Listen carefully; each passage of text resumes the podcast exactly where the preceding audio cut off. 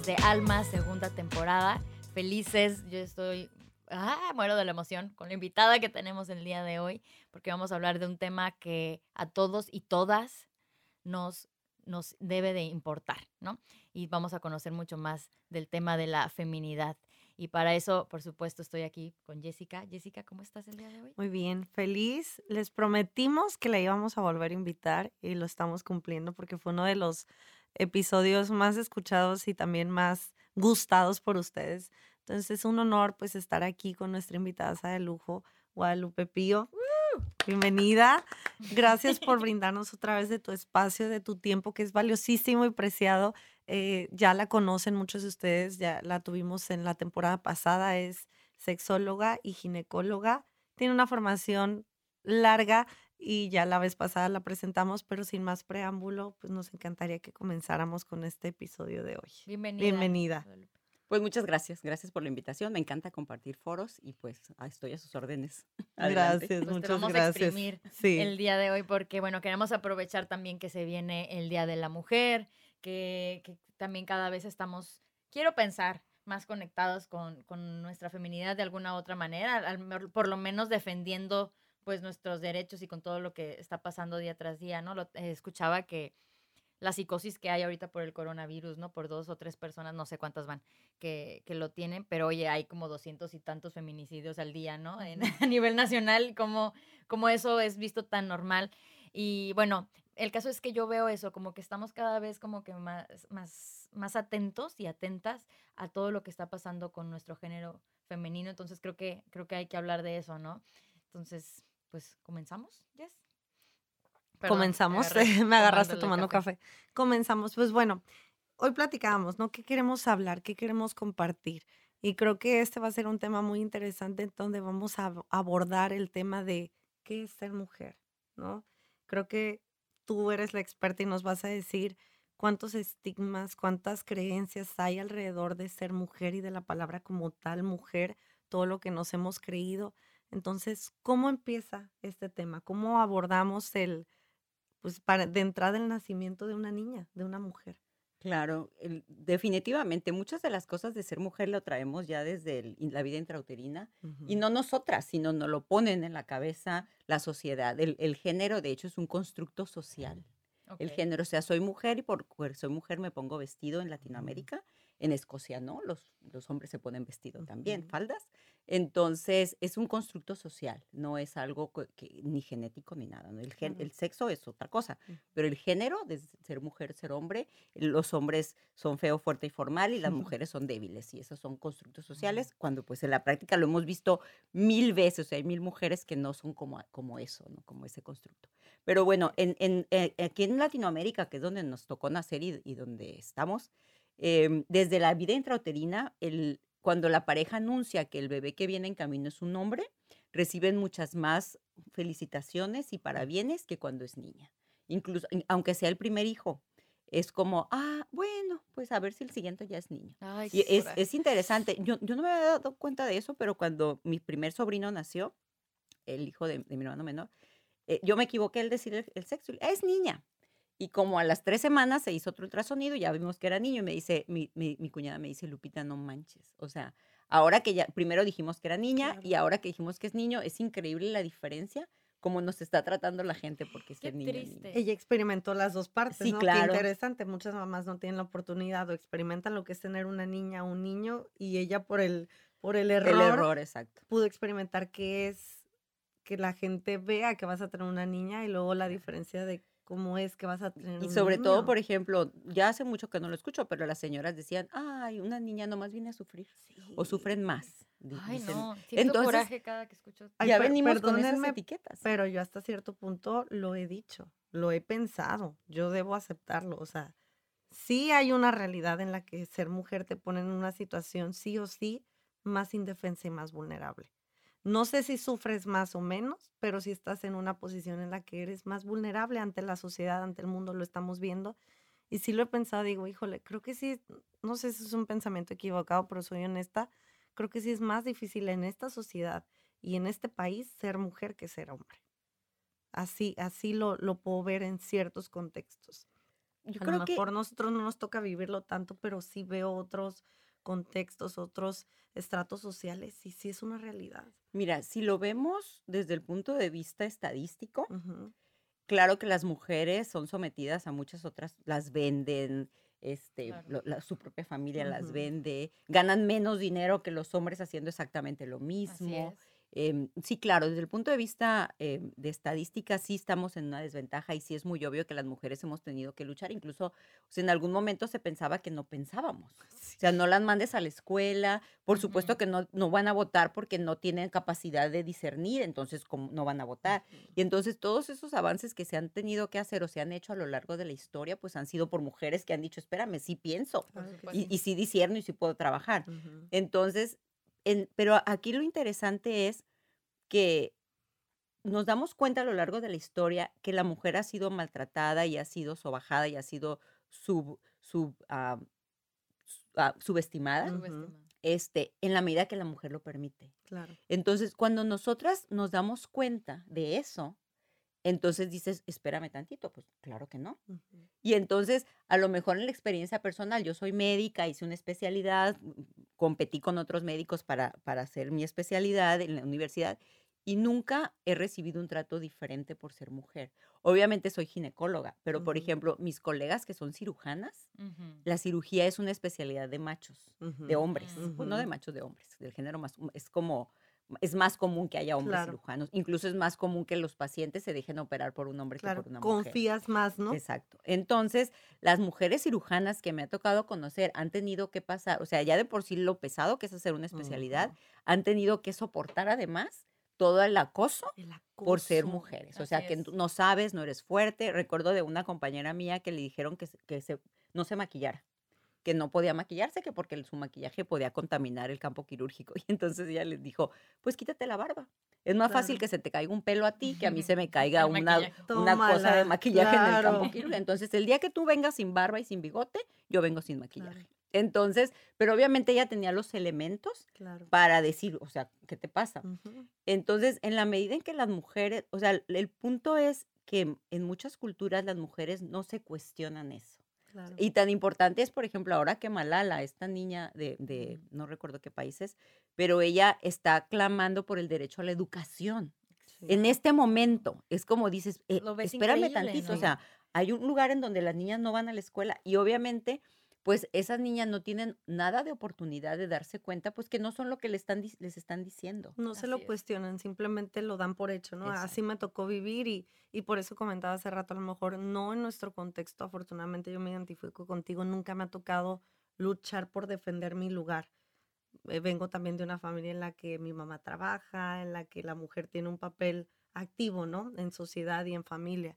Pero sí lo puedo ver en otros contextos y no muy lejanos. Aquí mismo en Tijuana puedes ver otro tipo de, de clase media baja o de recursos bajos, personas que viven una discriminación por ser mujeres increíble. Y, y si es, dices, híjole, en este momento, en este contexto en el que estamos en la historia y todavía hay casos así, pero sí creo que tiene mucho que ver con pues el nivel de educación que tengas y de amor propio para poder defender lo que es tuyo, lo que te corresponde, ¿no? Claro, porque, por ejemplo, ¿en qué momento, recordando a actrices que en algún momento tuvieron que tener sexo con personas para poder ganarse un lugar? Y gente realmente talentosa, Claro. que no había ninguna necesidad de que hubieran hecho eso, pero sin embargo lo tuvieron que hacer precisamente desde el género. Entonces, Objetizadas, ¿no? Así Claro. es.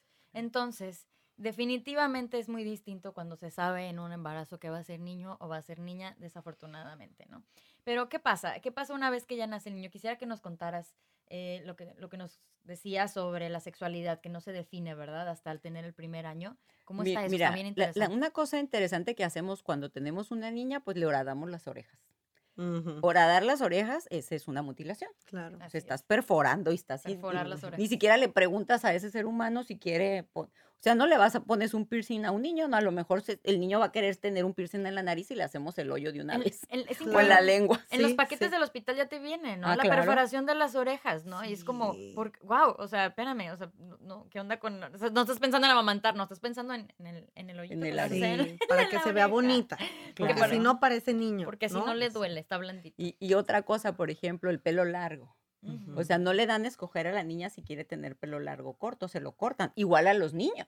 Así es. Tampoco, o sea, hay niños que, que les gusta el pelo largo y, y- y bueno, no quiero que me cortes el pelo y lo defiendo. Y ¿no? en, y en No las se acuerdan de Luis escuelas. Miguel, ahorita me acordé de Luis Miguel, que él odiaba que le cortaran el pelo en la- eh, cuando era adolescente y como Ujú, yo era fan de Luis Miguel en aquella época. Sí, y, sí, sí. ¿Qué es lo que más odias? Que me cortan el pelo.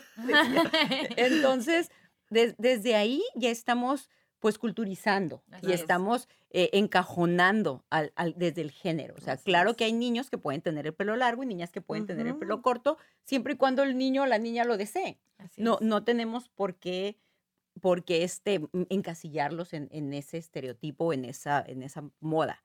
Y, es, y entonces así es como se va construyendo el género. Entonces las niñas crecen este, sabiendo que tienen que estar peinadas, tienen que estar limpias. Le- le- les compartía de una anécdota conmigo. Yo soy la hermana mayor, tengo tres hermanos menores que yo, varones. Y, es, y pues yo me iba a jugar con mis hermanos muy suave. Y jugábamos. Y por supuesto, un niño que juega se ensucia. Claro. Y recuerdo una vez que llego a la casa después de andar chiroteando en, en la arena y mi mamá me mira de pies a cabeza y me dice, mira qué sucia vienes, ¿no te da vergüenza? Y me dijo a mí nada más. A y mis los otros como no. si nada. Y yo me acuerdo que yo me vi de pies a cabeza y dije, ah, caray, me, tengo, me tiene que dar vergüenza. Claro. Eso O sea, es vergonzoso. espérame tantito, ¿no? Sí, Entonces se supone que yo tengo que hacer lo mismo que mis hermanos, di- divertirme, porque yo ni cuestionaba si lo tenía que hacer o no, pues estaba jugando Claro. pero sí cuidar de no ensuciarme. Y entonces son cosas que a la niña le van introyectando Ujú. desde no te ensucies, cruza las piernas, Eso. este, Siéntate Cruza como las una señorita. de calladita te ves más Sí, bonita, No opines. este, no obedece, y así va, y eso eh, desde la niñez. O sea, las niñas no juegan fútbol, las niñas no echan mecánica, las niñas no, no sé. Sí, no o pueden sea, estar trepadas sí, en un árbol porque traen falda desde la escuela. Infinidad de ¿no? cosas. No, y, Entonces- y simple- y luego el sexo débil todavía bien machacadote, ¿no? Eres el sexo débil, eh, es en la primaria algo muy común, una carrerita de niños y que dicen, vieja el último. Ah, sí. Y nadie se cuestiona eso, así Sí. como, ¿cómo que vieja el último? O Sí. sea, que o sea, que vieja es despectivo, ¿cómo, no? Sí. Sí. Fíjate que de- en, en cuanto a la homosexualidad, la homosexualidad masculina es más mal vista que la homosexualidad femenina. Y, o sea, desde el punto de vista sociológico. Y entonces, una de las teorías que se piensa, porque la gente no piensa mal o no piensa tan mal de la homosexualidad femenina, es porque las personas asumen que un hombre homosexual es un hombre que quiere ser mujer. Entonces dice, dice, él- dice, óyeme, si tú ya naciste con ese género que es superior, entre Eres comillas, afortunado por ser entonces, hombre. ¿por qué quieres bajarte al género que está más abajo que el tuyo si tú eres top? Entonces, eso hace que lo vean mal. En cambio, una mujer que es lesbiana es como dice, ay, pues pobrecita, quiere ser, quiere ser hombre. Obviamente es un error, ni un- una persona homosexual no quiere ser hombre ni quiere ser Claro, mujer, claro. simplemente siente atracción por gente de su mismo género.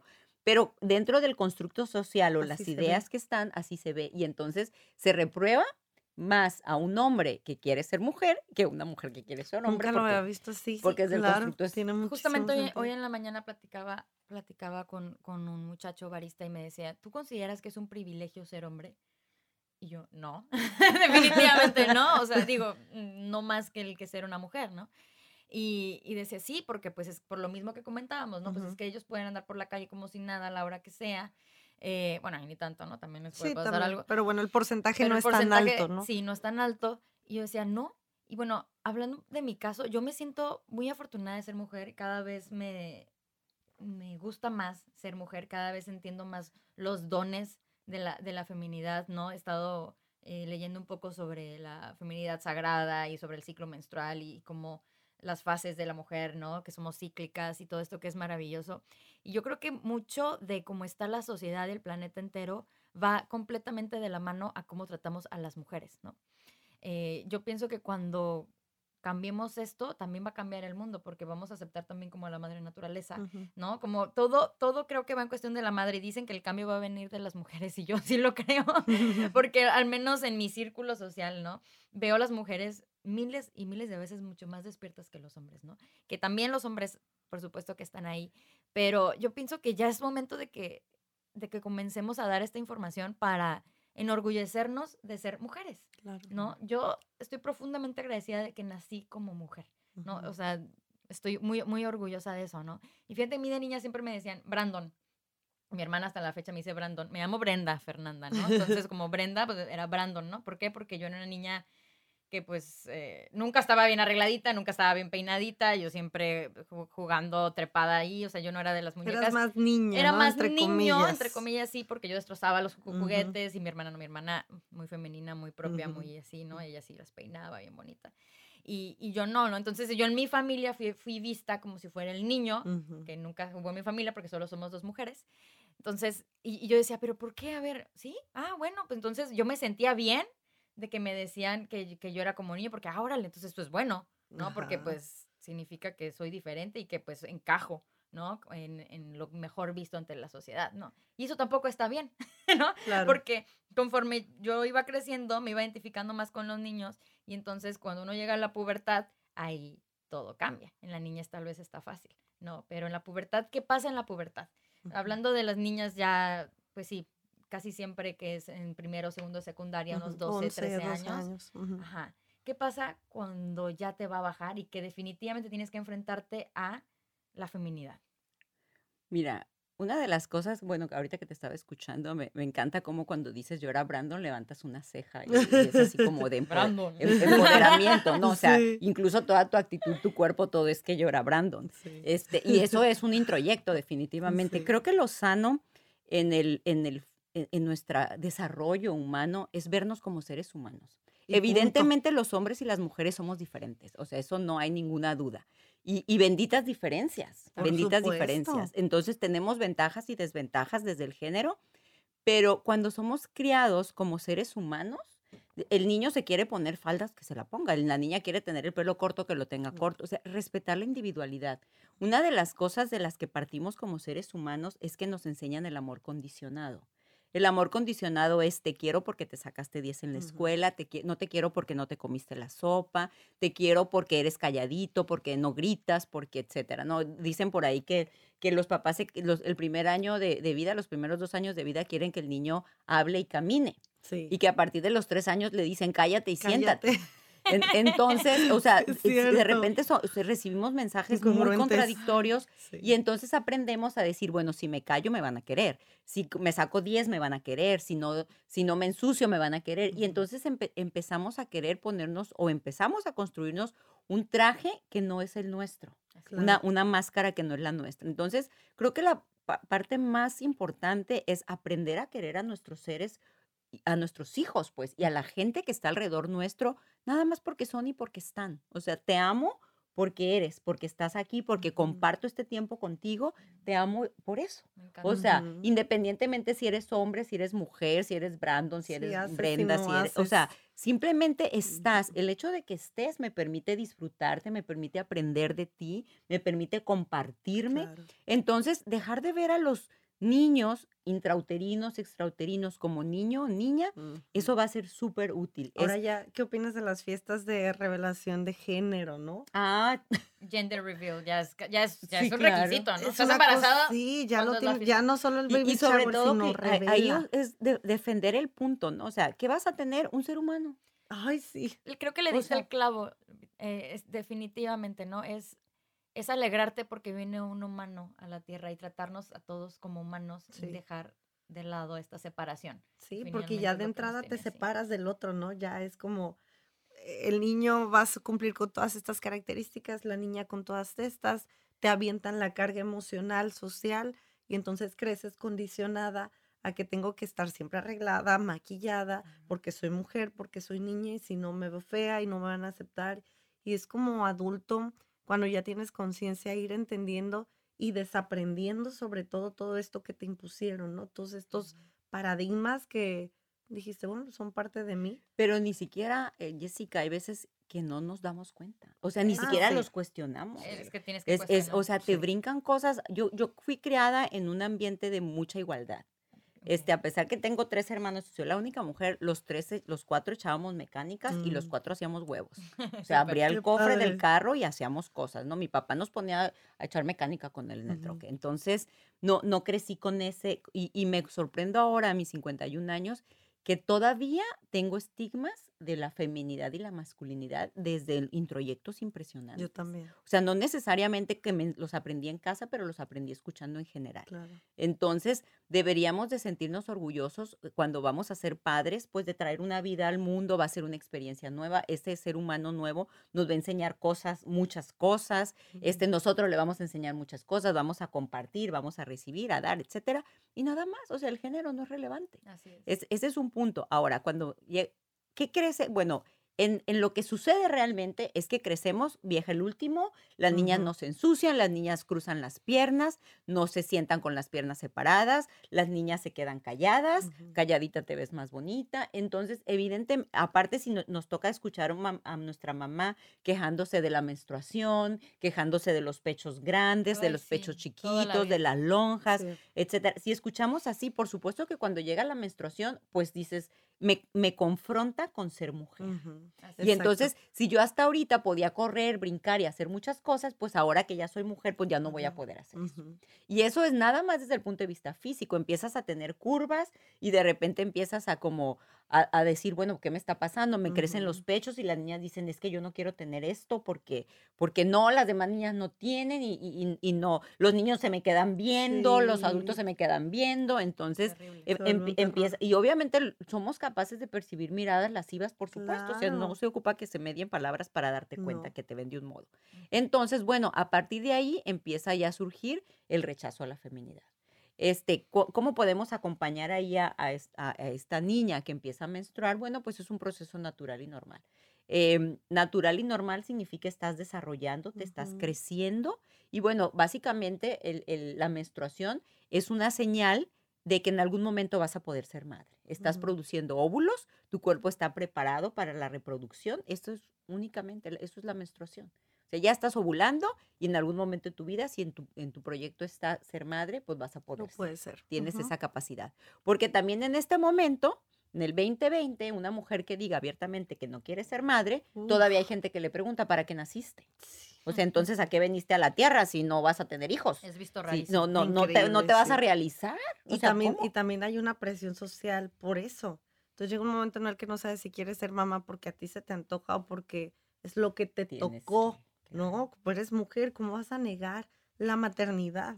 Ahora imagínate es un niño criado por una mujer que no quería ser madre. Que también existen, por supuesto. O por Muchos. supuesto, muchos, muchos. Dice mi hija, dice, ay mami, varias amigas mías, dice, deberían de haber nacido con otra mamá, porque es evidente que esa mamá no quería tener hijos. Sí, Evidentísimo. Yo lo he notado, les digo, ay, no, le digo, qué tristeza. O sea, hay mujeres que, que simplemente no debieron ser mamás. Y es que si no que- aventarse en la bronca. exacto. No En- tienes que- entonces, fíjate, algo que les estaba comentando hace rato en- con respecto a la menstruación. Ah, tengo una amiga muy querida que ella nació en Nayarit y cuando ella empezó a menstruar, se sentaron sus dos abuelas y su mamá haciendo unas sillas redondas. Intervención. Y este sí, claro. Y entonces le dijeron, pues bueno, ahora ya eres una mujer, este, ya tienes que comportarte de manera diferente. Y lo más importante que tienes que saber es que tú vales por lo que tienes entre las piernas. En el momento que tú abras las piernas y des eso que tienes entre las piernas, pues ya no vas a tener valor. Así que fíjate bien en dónde lo vas a dar. Entonces lo ideal es que te Uy. entregues a una persona porque te entregues también, ¿no? Dicen las muchachas ahorita, perdí mi virginidad y yo, ¿what? ¿Perdiste? Sí, que sí, no sí. perdiste nada, No ganaste una experiencia, punto. Exacto. En- Entonces, eh, pero obviamente, y hasta la fecha lo vemos en, en- y bueno, eso pasó ya hace como 40 años, ya hace muchos años que pasó. No sé si esté pasando todavía que las Yo mamás tengan como sí. esa, No, e- e- esa que intencionalidad con las jóvenes y les digan, pues ahora eres esto y pobre de ti se abre las piernas. Y obviamente haciendo alusión a tener relaciones Claro. sexuales. Entonces, em, el, aquí lo importante es, o sea, la- una relación sexual es una experiencia como todo lo demás, como la Claro. menstruación, como aprender a caminar, aprender a manejar automóvil. A lo mejor es hasta más relevante aprender a manejar automóvil ¿no? Sí, que, tener, que tener sexo. Sí. Este, pero sin embargo, y ahí sí se trata muy diferente a los hombres que a las mujeres. Incluso hay hombres que también eso es una violencia, hombres que cumplen, no sé, una cantidad de años y el tío le paga a la Órale. prostituta para que tenga Para relaciones que te sexuales. estrenes, mijo. Y, y eso No genera mucho eyaculaciones precoces, Sí. disfunción eréctil, porque imagínate el chamaco con un, con, o sea, cuando no quieres, lo importante aquí que tenemos que aprender es que a los seres humanos hay que respetarlos siempre.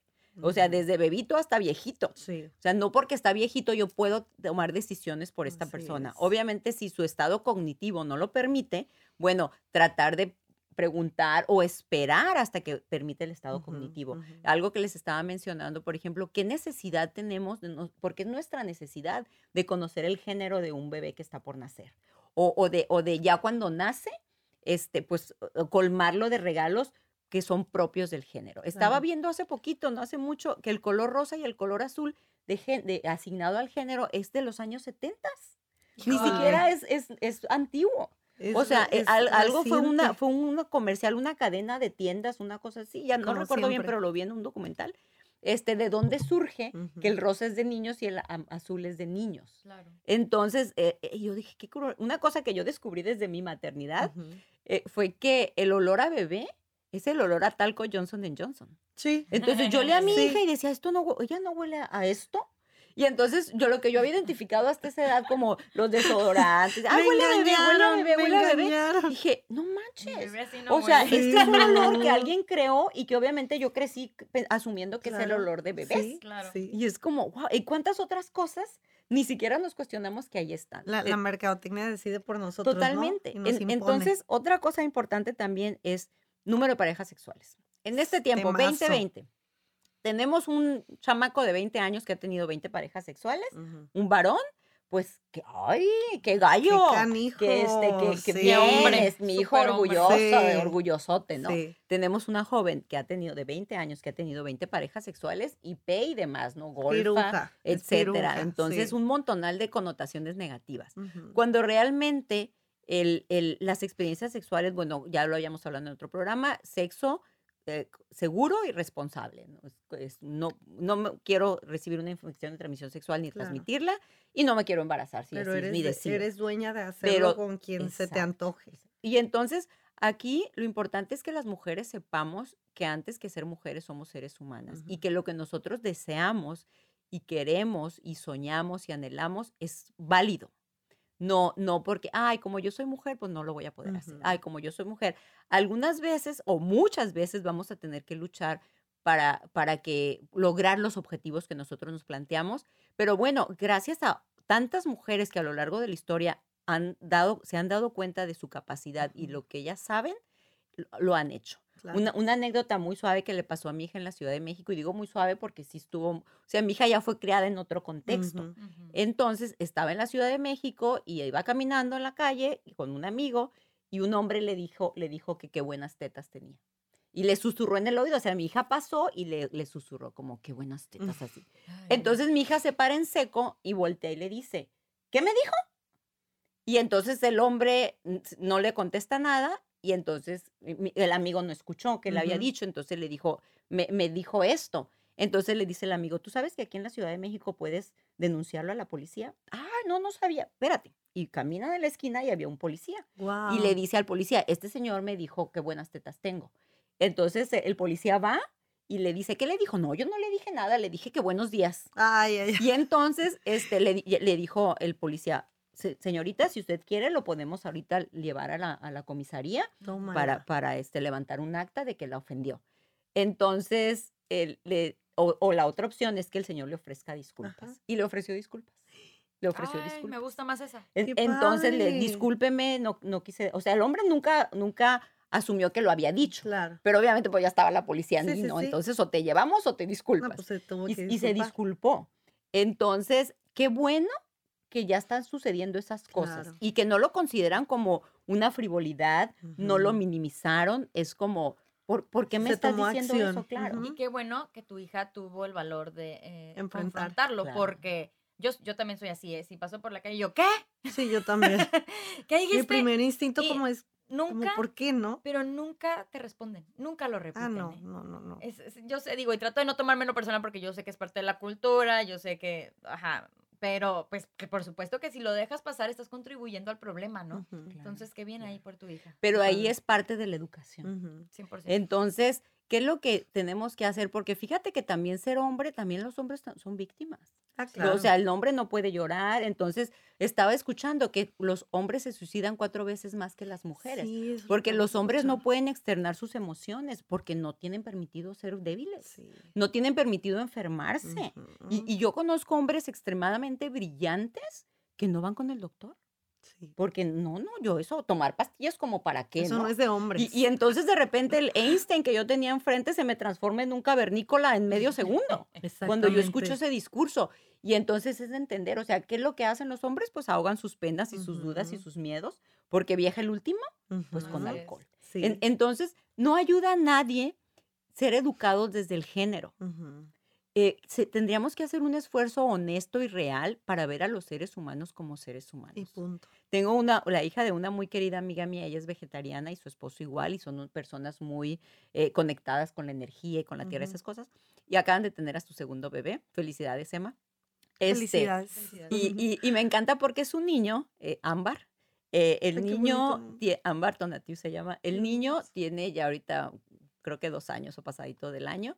Y el niño no está acostumbrado a comer dulces. O sea, él no come gelatina, no come cosas dulces. Y entonces la gente le dice, ay, pobrecito. Sí. Pero el niño sí, no sí. tiene la menor idea que saben los dulces. Entonces, cuando le ha tocado probar alguna cosa, el niño lo escupe, porque es como muy intenso ese Por sabor. supuesto. O sea, él come fruta, Claro, come dulce, verduras, ajá. este, come frijoles. Y entonces yo digo, qué buena o sea, qué maravilla que el niño está siendo criado sin esa droga. Claro. Porque Por no- por supuesto, ahí hay un, hay, hay un, este, un, un- un comparativo del azúcar, cuánta gente mata comparada con la Así cocaína. es. Ocho veces y más que- sí, adictiva que la sí. cocaína. Entonces, y, y sin embargo, pues to- todos somos azúcar dependientes o gran parte de los seres Sí. humanos. Y qué bonito que te críen des- desde ahí, desde esa plataforma. En, en decir, ok, hazle caso a tus papilas gustativas, hazle caso a lo que, o sea, A tu validarnos. instinto. como a seres tu humanos. naturalidad. Así es. Y eso sería súper genial, en, en lugar de quitarnos, o sea, en lugar de estar poniéndonos etiquetas, o, porque, o sea, es que la verdad es, es hasta tonto tener que, defen- tener que defendernos. O sea, te das es. cuenta, si las mujeres no existiríamos, no habrías humanos. Claro, O punto. sea, es punto. como, como un sinsentido. Sí. Si los hombres no existirían, tampoco habría humanos. No hay Tampoco, manera de reproducirnos. Y ¿sabes algo que en lo que creo que sí estamos bien atrasados? Y es en la información en cuanto a, a todo esto de la menstruación, por ejemplo, ¿no? O sea, ¿por qué no hay una clase en la secundaria o en la primaria que nos enseñe qué está pasando, qué va a pasar con nuestros cuerpos, ¿no? O sea, en mi- no sé cómo fue en tu caso, Jessica, o en tu caso, cuando, cuando les llegó su primer menstruación. Pero bueno, yo por tener a mi hermana más grande, pues ya veía más o menos, ¿no? ¿Qué, qué, qué De cómo pasaba, funcionaba ¿no? la Cómo cosa. funcionaba. Pero cua- cuando me pasa a mí, pues yo me acuerdo que le dije a mi mamá, ¿no? Ya en primero secundario me bajó, ¿no? Y ya nada más bajé las escaleras y mi mamá estaba abajo en la sala y me dijo, ay, mi niña, pasó de niña a mujer. Sí, pero como una desgracia, ¿no? No, fíjate que lo dijo como, como manera como nostálgica, como que ya no tengo una niña, como que ya mis dos hijas ya son mujeres, ¿no? Sí. Entonces yo así como que, ay, mamá, ¿no? Pero jamás hubo una plática seria sobre, oye, ¿qué está pasando? Y más que físicamente con tu cuerpo, o sea, ¿qué beneficios hay también, no? O sea, oye, pues fíjate que, qué pasa con las hormonas, ¿no? Eh, pues que resulta que te puedes poner más creativa en, estos, bla, bla, bla, en estas etapas, más, te pones más introspectiva, lo puedes utilizar para esto, el otro, o sea, escribe, identifícate cómo eres tú en cada parte de tu ciclo, ¿no? O sea, el conocerte, porque cada quien es diferente también, cómo, cómo eres en cada parte de tu ciclo y utilizarlo a tu favor. Y entenderlo. entenderlo, entenderlo, ¿no? que es algo Porque bueno. A veces dices, me siento como una loca porque estoy llorando. Y yo creo que yo tengo unos tres años que he entendido mi, mi ciclo, ciclo. que he entendido que soy cíclica. Y, y entenderlo te ayuda también muchísimo a podérselo comunicar a tu pareja y decirle, oye, estoy más emocional, ahorita necesito más apapacho, ahorita necesito más contacto físico, ahorita no. Pero de verdad sí creo que es básico porque no lo sabemos y lo vamos descubriendo con la práctica, pero todo lo que hay detrás de no conocerte es alto el precio, pues. O sea, es difícil porque tienes que irte aventando sobre la marcha el que, híjole, pues ahorita no sé por qué estoy ¿De como una loquita, ¿no? ¿De qué se trata? Y eso es cuando lo hacen conscientes, porque muchas mujeres ni cuenta se dan. Ajá. Mira, afortunadamente ahorita hay mucha información y hay información incluso para niños y niñas, que es la menstruación. Em, a los papás les cuesta trabajo y no podemos juzgar a los papás por no dar una clase al tema, claro. porque ellos tampoco la recibieron. Así es. supuesto. Entonces, ni les cuesta mucho trabajo eh, hablar de sexualidad, Ahora, por ejemplo, la parte esa de que pasaste de niña a mujer, pues no es cierto. O sea, eres adolescente. Punto. No, no, o sea, alguien de 13 años A no es una mujer. Sí. Obviamente hablando desde, un, desde la idea de un adulto. Ujú. Porque desde el género, pues somos mujeres desde que nacemos, ¿no? O sea, es que es, que es niña, es una mujer. Sí. Entonces, pero ya hablando con la connotación de que ya eres una, un ser humano que ya está desarrollado. Así es. Eres un ser humano en vías de desarrollo. Así Ahí. es. Entonces, y fíjense, en realidad los seres humanos empezamos a envejecer a los 27 años. O sea, Ay, los, em- estoy, e- es- estoy es- empezando es a interesante porque ¿qué significa envejecer? O sea, en una persona de 0 a 27 años es las células se reproducen, se reproducen, se hacen más células nuevas, estamos creciendo, el hueso crece de longitud, los músculos ganan masa muscular, la piel se estira, etcétera, ¿no? El cerebro sigue teniendo cosas. A los 27 años lo que entramos en una fase de mantenimiento. Se mueren 15 células, se forman 15 células. Mm, Y te luego ya, tablas. sí, ya a partir de los 35 ya empezamos hacia atrás. Ya empezamos, se, se mueren 15 células, pues se forman 12 o se forman Ujú. 14. Y así hasta, Ok. y por eso, por eso es el proceso de envejecimiento. Entonces, hasta los 27 años estamos en desarrollo. A partir de los 27, pues ya empezamos como a, a morir, al envejecer. Entonces, bueno, no podemos decirle a una niña, porque también qué peso, ¿no? Bueno, ¿y ahora, ¿y ahora qué va a pasar? O sea, aparte que estoy menstruando, ¿qué se supone que tengo que hacer? Claro. Es. Y bueno, definitivamente el, el ciclo menstrual es un ciclo. Y definitivamente tenemos niveles distintos de hormonas. De hecho, hay anticonceptivos. Los anticonceptivos so- so- son los orales, los vía oral, son monofásicos o trifásicos. Los monofásicos tienen 21 pastillas que contienen exactamente la misma cantidad de estradiol y de progesterona. Y los trifásicos son tres grupos de pastillas, siete pastillas que tienen una cantidad de estrógenos y progesterona, siete que tienen otra cantidad y siete que tienen otra. La intencionalidad de esos, y ahorita ya está de cinco fases, la intencionalidad de esos anticonceptivos es poner a la mujer en el ciclo natural, en el ciclo várico lo natural, porque el ciclo várico así es. Tip para hombres. Si, lo- si ustedes quieren estar eh, más conectados con su pareja, pregúntenle cuándo fue el primer día de su menstruación. El día de la ovulación es alrededor del día 14, do- del día 12 al día 16 más o menos es el día de la ovulación. En esos días la mujer va a tener más ganas de tener relaciones sexuales, va a andar más feliz, va a andar muy acelerina. Ese es tu mejor momento del En- en- mes. entonces, Aprovecha. básicamente es, pregúntale cuándo es su primer día de su menstruación y a partir de ahí ustedes empiezan a observar. Muchas veces las mujeres no nos damos cuenta. En los días previos a la menstruación, a lo mejor ya en el día del 25, del día 24 del ciclo, nos vamos a poner enojonas, irritables, se nos hinchan las manos, nos se nos hincha el vientre, a veces nos da estreñimiento, este, el sueño se empieza a ser un poquito interrumpido. Este, si tú le dices un día, amor, este, se me olvidó el reloj en tu casa. Ah, bueno, está bien, este, ah, yo te lo guardo. Eh, si le dices el día 25, amor, se me olvidó el rel- el reloj en tu casa, tú siempre se te olvida todo, eres un bueno para nada, etc. entonces, bueno, la intencionalidad es para que nos entiendan, nos Ujú. entiendan porque sí tenemos, lo- los primeros 14 días del ciclo son días muy relajados para nosotras, son días en los que traemos la pila hasta arriba, Ujú. este, la creatividad muy suave, entonces eh, así es el ciclo. Entonces, bueno, ustedes hombres tomen nota y vayan viendo. No, Conozcan. pregúntenle ¿cuán- cuán- qué día te bajó la regla y empiecen a, a ver ahí en su calendarito y ver Ujú. y para que nos entiendan Claro. que finalmente tenemos cosas súper lindas desde el género femenino, claro que sí, las dulces, las apapachadoras, que eso no nos lo quitaron a la hora de culturizarnos, de hacernos seres humanas, porque el, el- el- el término de ser humano desde el punto de vista sociocultural es que te hayan humanizado. Entonces, a lo mejor el, el- un, un niño que nació en una tribu caníbal, pues va a ser moral y decente comer seres humanos, porque Claro, eso es lo que se eso es que acostumbra en- en, su, en su cultura. Y entonces, pues nosotros también, y para nosotros nada que ver, ¿no? No, no es ni Claro. moral ni decente Ujú, comernos a un ser ujú. humano. Entonces, y así hay muchas cosas pues que nos van culturizando y que, y que desde a partir de ahí nosotros creamos nuestra realidad. Cuando realmente eh, el mensaje aquí para las mujeres es que pues qué bueno que nos tocó ser mujeres, no escogimos ser mujeres, qué bueno que les tocó ser hombres, tampoco escogieron ser hombres. Y bueno, es simplemente voltear a vernos a cada uno de nosotros y decir, ¿de verdad me quiero poner falda? ¿O yo me siento más cómoda usando pantalones? De fíjate, en, en una vez tuvimos un taller cuando estábamos en la maestría y tengo un compañero que tiene el pelo largo. Y entonces, pues nos quedamos ahí toda la noche y al día siguiente en la mañana em, el compañero se le ocurre agarrarse el cabello aquí en la, en la cara porque se le ve mucho la y se puso un brochito de esos pequeños que nos ponemos, se lo puso. Y luego dice, oye, qué cómodo está esto. O sea, no, te- no traigo el cabello en la cara, digo, se puedo comer tranquilamente sin que se me venga el pelo en la cara. Y, y- y se, dejó el brochito todo el día, ¿no? Claro. Entonces, obviamente lo hizo, estaba en un ambiente donde habíamos sexólogos Claro. en formación, donde nadie lo iba a juzgar y que realmente resultó que era muy cómodo, ajá. Entonces, de repente, a lo mejor un hombre que se pone una falda o se pone su bata, por ejemplo, la bata con la que sales Ujú. del baño, y dice, pues qué gusto. Qué rico no traer ventilados". aquí todo. Exacto, no Claro. andar Sí. aquí a, a Más para el hombre, tal vez. ¿no? Sí, Sí, sí, claro, sí, traer sí. aquí el pene y los testículos Sí, a- atorados en, en la ropa interior, Ujú. cuando pues qué fresco se siente, qué traer rico. Qué libertad.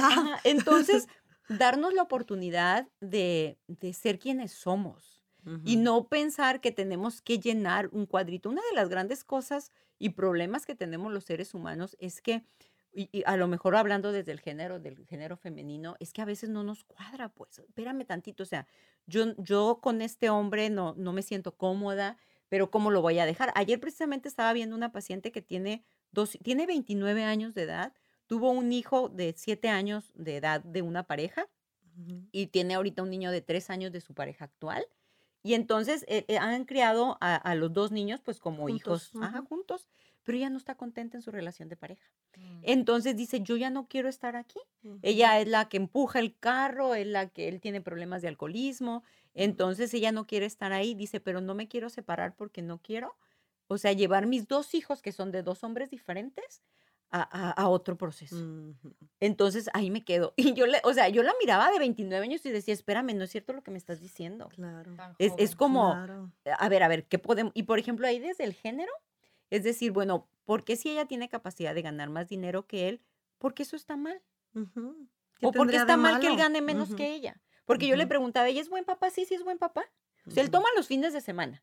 Eh, eh, es ingeniero, una cosa así, algo de la construcción, y ya saben que la, la- la gente de la construcción Pues los sábados pagan la- y, es, como lo típico, la tomadera. sí. Entonces, él, él está en ese ambiente.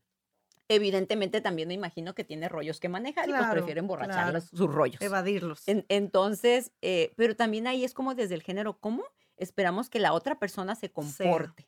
Y sea, pe- pero también es como, espérame, no me quites a mí mi- mis ganas de trabajar. O sea, Claro. yo quiero trabajar y tú no quieres trabajar tanto y, y eres bueno para criar hijos, pues críalos tú. Por supuesto. Y yo me voy y trabajo y hacemos, o No sea, ver la pareja como un equipo Claro. en donde cada quien tiene fortalezas y debilidades. Y entonces van a poner las fortalezas al beneficio de la relación, al beneficio del equipo, que son los hijos en caso que los haya, las mascotas en caso, los papás. O sea, siempre tenemos en nuestro entorno social y más aquí en Latinoamérica que tendemos a ser cuidadores. Claro. Entonces, bueno, pues la gente que tengas a tu alrededor, pues va a salir ganando con, con dos seres humanos plenos, completos, Así íntegros, es. independientemente del género. Pero sí, a veces, si ya no entra en el rol establecido socialmente, es que tiene un defecto, ¿no? Cuando a lo mejor qué padre esa pregunta que le hiciste, pues, y, y- y te ayuda con los niños y, y te apapacha y te quiere y te dice, sí, pero no trabaja. Bueno, pero ahí están las otras características, ¿no? Y eso me lleva a, a una pregunta.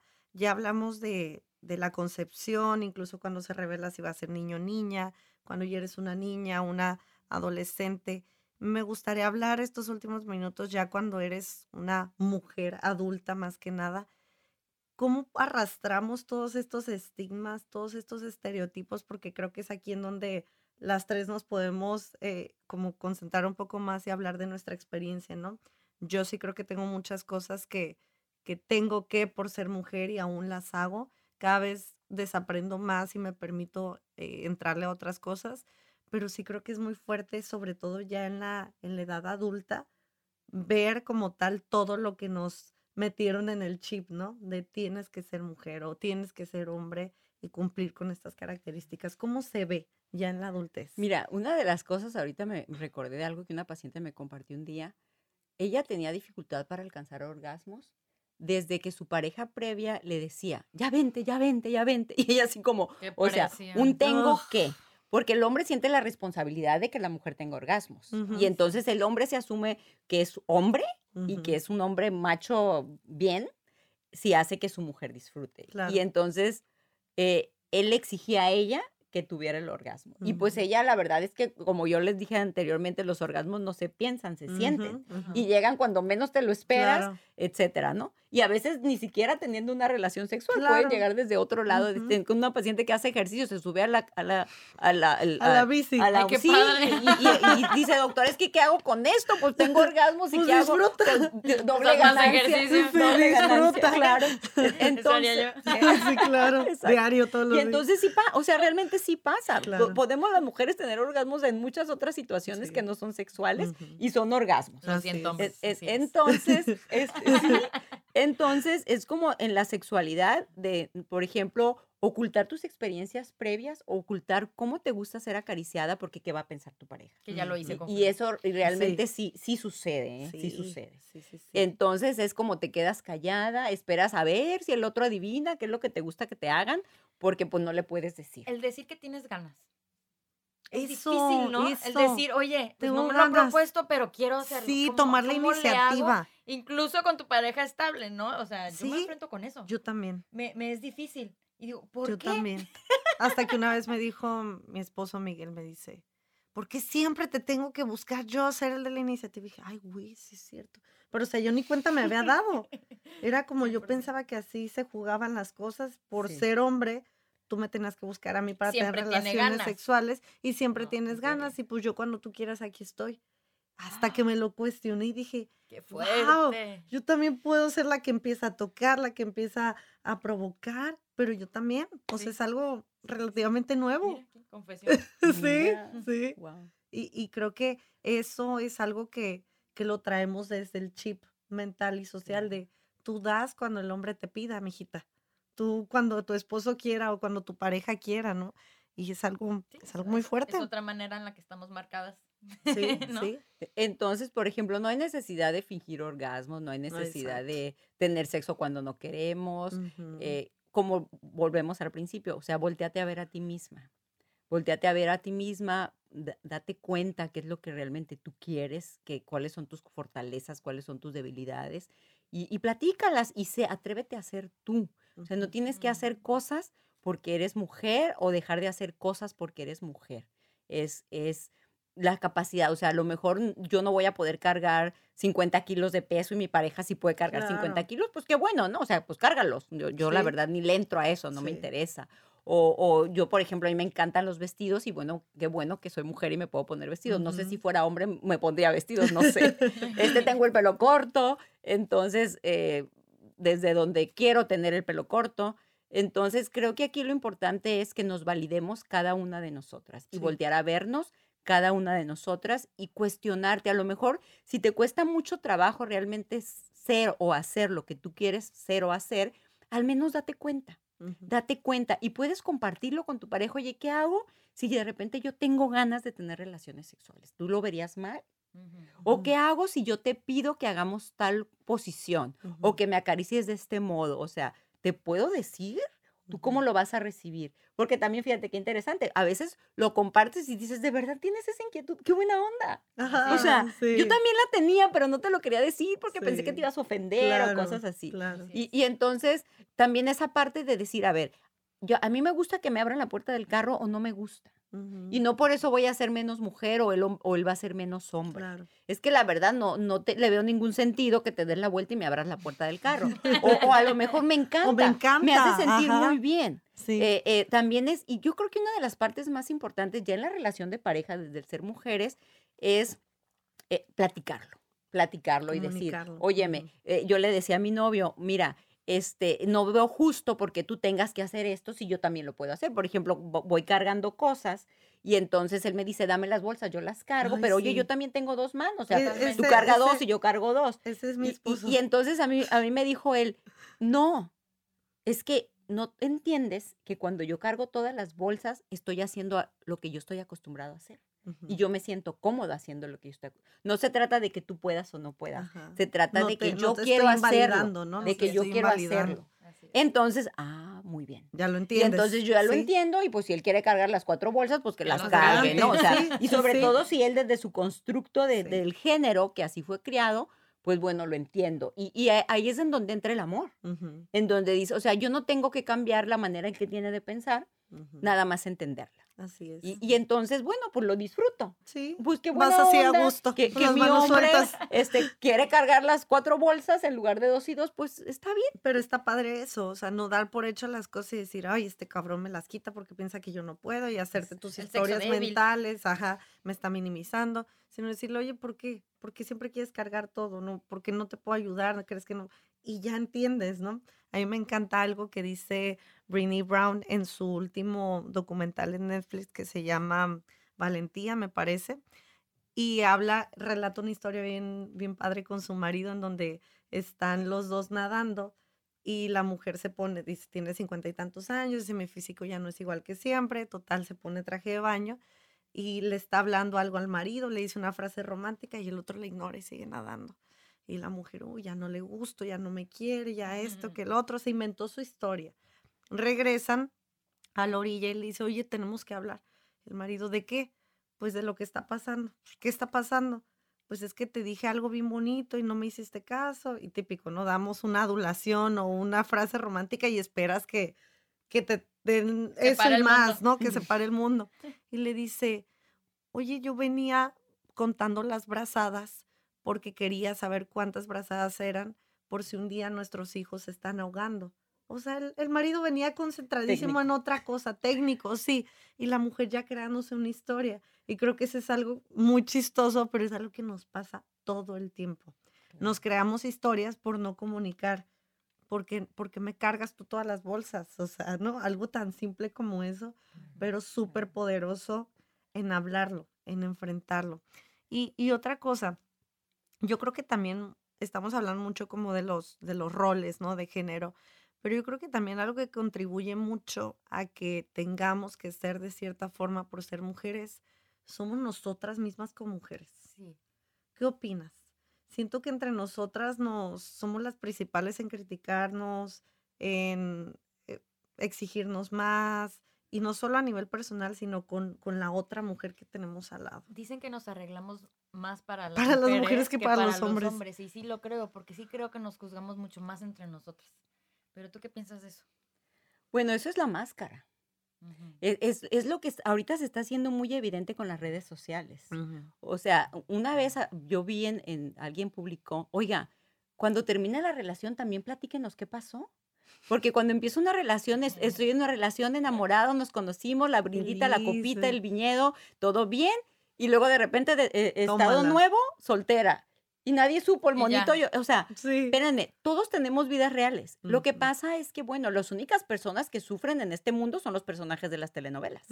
De ahí en fuera nadie. Claro. Entonces nos avergüenza mucho eh, mostrar esa otra parte. Claro. Entonces la flaca pues se pone flaca, pero nunca se pone, este, ¿sabes qué? Pues esa galleta no te la comas y no me la voy a comer. Mm, pasando saliva, ¿no? De que, Ujú, "Uy, sí, chingado, todo se ve bien no buena, me la pero voy a no". comer. O sea, y, y cuando realmente es, es esa parte en donde, bueno, como aprendimos desde niñas el amor condicionado, entonces yo asumo que si estoy bonita, que si estoy flaca, que si ta, ta, ta, tu, tu, tu, soy exitosa, pues me van a querer. Pero nadie me va a querer si soy, si fracasé, si cometí un error, si dije una mentira, si fui injusta, Sí. si este, si no di la limosna, si no fui a misa, etcétera, ¿no? Sí. Entonces, pues no lo decimos, porque, pues, ¿cómo? O sea, No ¿cómo? Ya no me contamos, van a sí, querer. ¿no? Entonces, ahí es en donde entra la parte de la seguridad. Una, una de las cosas que a mí me llamó mucho la atención del video de Gangnam Style, que fue el video que se vio, tuvo más, más descargas en YouTube, de, en la historia de. YouTube. Entonces yo dije, a ver, ¿qué, tú, qué tiene es- tiene este de video de extraordinario? Este señor es coreano y en Corea el estereotipo de la belleza es tremendo. O sea, en Corea los jóvenes se hacen cirugías plásticas desde la adolescencia. Sí. Ya. O sea, de sí, lo sí, hacerse se los ojitos redonditos, de, de hacerse güeros, de cosas así, ¿no? Se hacen, Altura. es- es- se hacen muchas cosas. Entonces, en, en- en- allá en Corea es muy pronunciado como la manera en cómo tú te ves. Tu, tu máscara tiene Sí. que estar como, Bien como debe de bonita. ser. Entonces, cuando tú ves al, al- tipo este de Gangnam Style, es un hombre que no cubre el estereotipo de belleza ni, ni de todo el mundo. No. No. Porque está bajito, está redondito, está... Pero la actitud que él tiene, a mí me encanta cómo se pega en la quijada, como, Sí, ah, y luego sí. eh, se abre de piernas y tres mujeres ahí debajo de sus piernas bailando y él bailando, así Sí, como muy... sí. Y entonces lo que yo encontré en ese video es que lo que este hombre trasuda y resuma es seguridad. Seguridad. Claro. O sea, es dice, o sea, Gang Style. Sí, este es Y- mi y estilo. en- entonces él está siendo auténtico, al menos se, se ve que está muy cómodo, con, aunque no sea como, está en- como el estereotipo. Así es. Ento- y fíjate que muy curioso porque realmente eso sí nos llama mucho la atención. Cuando tú ves a alguien que es seguro, te llama mucho la Tiene atención. un brillo, Entonces, tiene algo cuan- como cuando especial. atrévete a compartir también tus momentos feos en las redes sociales, o sea, y se me hace muy válido, ¿sabes que mi relación terminó? Y terminó así, así, me siento como la peor caca del desierto, Sí. como no sé, me estoy apachurrada, ta, ta, ta, Sufro. ajá, o sea, y llorando así desmaquillada, claro. como sea, comiéndote la nieve, etcétera. Sí. Por Eh, o, o, por ejemplo, si tú tienes una figura envidiable, pues también pu- publica, "M- miren lo que no me comí. Y la verdad es que mm, estuve tragando saliva todo el rato por no Claro. comérmelo, hice un esfuerzo Y grande. típico, te preguntan, muchas mujeres, ¿haces dieta? No, yo como de todo. Yo les digo, ay, no mienta. A mí cuando me preguntan, les digo, la neta, este cuerpo no es de gratis. Me Ujú. cuesta. Y una chinga. Y si quieres saber qué como, te lo digo para que veas que no como. Siempre les digo, mira, lo que como cabe en, estas, en los dedos de mis manos. Son pocas cosas, porque entre mi gastritis, mi colitis y el cuerpo son limitadas. Pero soy honesta en ese sentido. Y creo que eso nos falta. Y como mujer, y entre mujeres más es, no, yo como de todo para no darte mi dieta, Sí. para no compartirte lo que a mí me funciona, ¿no? Y estamos en constante competencia, comparación, y siento que eso, pues al final no alimenta el crecimiento. Sí, ¿sabes? Un ejemplo actual de la vulnerabilidad, hablando de hombres, es ahori- ahorita Residente René, ¿no? Que sacó, un- sacó un- un- una canción y un video que, donde es más vulnerable que nunca y habla de una depresión fuertísima que, que estuvo viviendo. Y en, su video incluso llora y todo, y ahorita es lo más sonado y lo máximo. Y sí, está muy conmovedora me- y me encanta la... Pues sí, historia. la, la La historia, letra, ¿no? La letra, todo lo que comparte. Pero yo creo que también por ser hombre está teniendo tanto, tanto valor, ¿me explico? Sí. Porque se está atreviendo un hombre a llorar en un video cuando sus tres cinco pa- canciones pasadas rapeaba que era la cosa más fregona del mundo, ¿no? Ujú. Entonces, ¿cómo él se atreve a hacer algo así? Y yo creo que, pues ya para, para ir cerrando, eh, lo que me queda de esta conversación, que siempre me encanta escucharte, me, me hipnotizo cuando estás hablando, ¿no? Como Sí, que, hablamos ¡ah! mucho menos cuando llegas tú. Sí, porque queremos que aprovecharte Sí, todo el sí, tiempo, sí. que hables lo más que se pueda. Me quedo con, con el respeto, ¿no? Creo que eso es la base de todo, el respetar a que somos humanos, no importa el género que seas, y el respeto a uno mismo, ¿no? El respetarme yo ahora como una mujer adulta, cómo me veo yo como mujer y, y cómo actúo también en mis, en, to- en todos los, ámbitos de mi vida, hablando desde pareja, hablando laboralmente, o sea, el cómo yo me trato va a hacer que la vida me, me- la vida finalmente yo lo veo como un espejo de lo como yo estoy viviendo Claro. dentro. Entonces la vida me va a mostrar ese mismo respeto, así sea mujer en México. Sí, claro. Sí, actualidad. sí, sí, Y, y- también, ok, conviértanse en sus mejores amigas. Eh, hay, que ser conscientes de que vivimos en un mu- mundo violento, nuestro país es un mundo con violencia, entonces vean todos los tutoriales que haya de precauciones al subirte a tu automóvil, bajarte, tomar un transporte público, no andar caminando con el teléfono, viendo el teléfono, o sea, estar alerta, si puedes evitar andar muy tarde, si vives en una zona peligrosa, acompáñate con alguien o mantén, o ya voy saliendo, márcame al ratito, etcétera. En- o sea, pero eso es parte de, de vivir en este mundo, Claro. de vivir en este Es contexto en el que estamos. Entonces, Ujú. sí es el autocuidado. En el momento que tú te conviertes en tu mejor amiga, te aceptas, te quieres, te dejas de juzgar, te acompañas, te entiendes y te cuidas. Te cuidas. Y te cuidas también del hombre que quiera tener relaciones contigo sin condón. O sea, espérame tantito. No, yo me respeto y me cuido y no me voy a exponer a que me contagies una enfermedad de transmisión sexual o que me embaraces cuando mi proyecto no es no embarazar. es ese. Exacto. Entonces, si, si tu proyecto, si tú no tienes esos mismos ideales, pues lo siento, no estamos en el mismo nivel evolutivo. Entonces, pues gracias por, por intentar, eh, pero no, yo no estoy en ese Ujú, canal. ujú. Entonces, no tenemos mujeres que parecernos a nadie, no tenemos que ser como nadie, Exacto. simplemente tenemos que ser nosotras.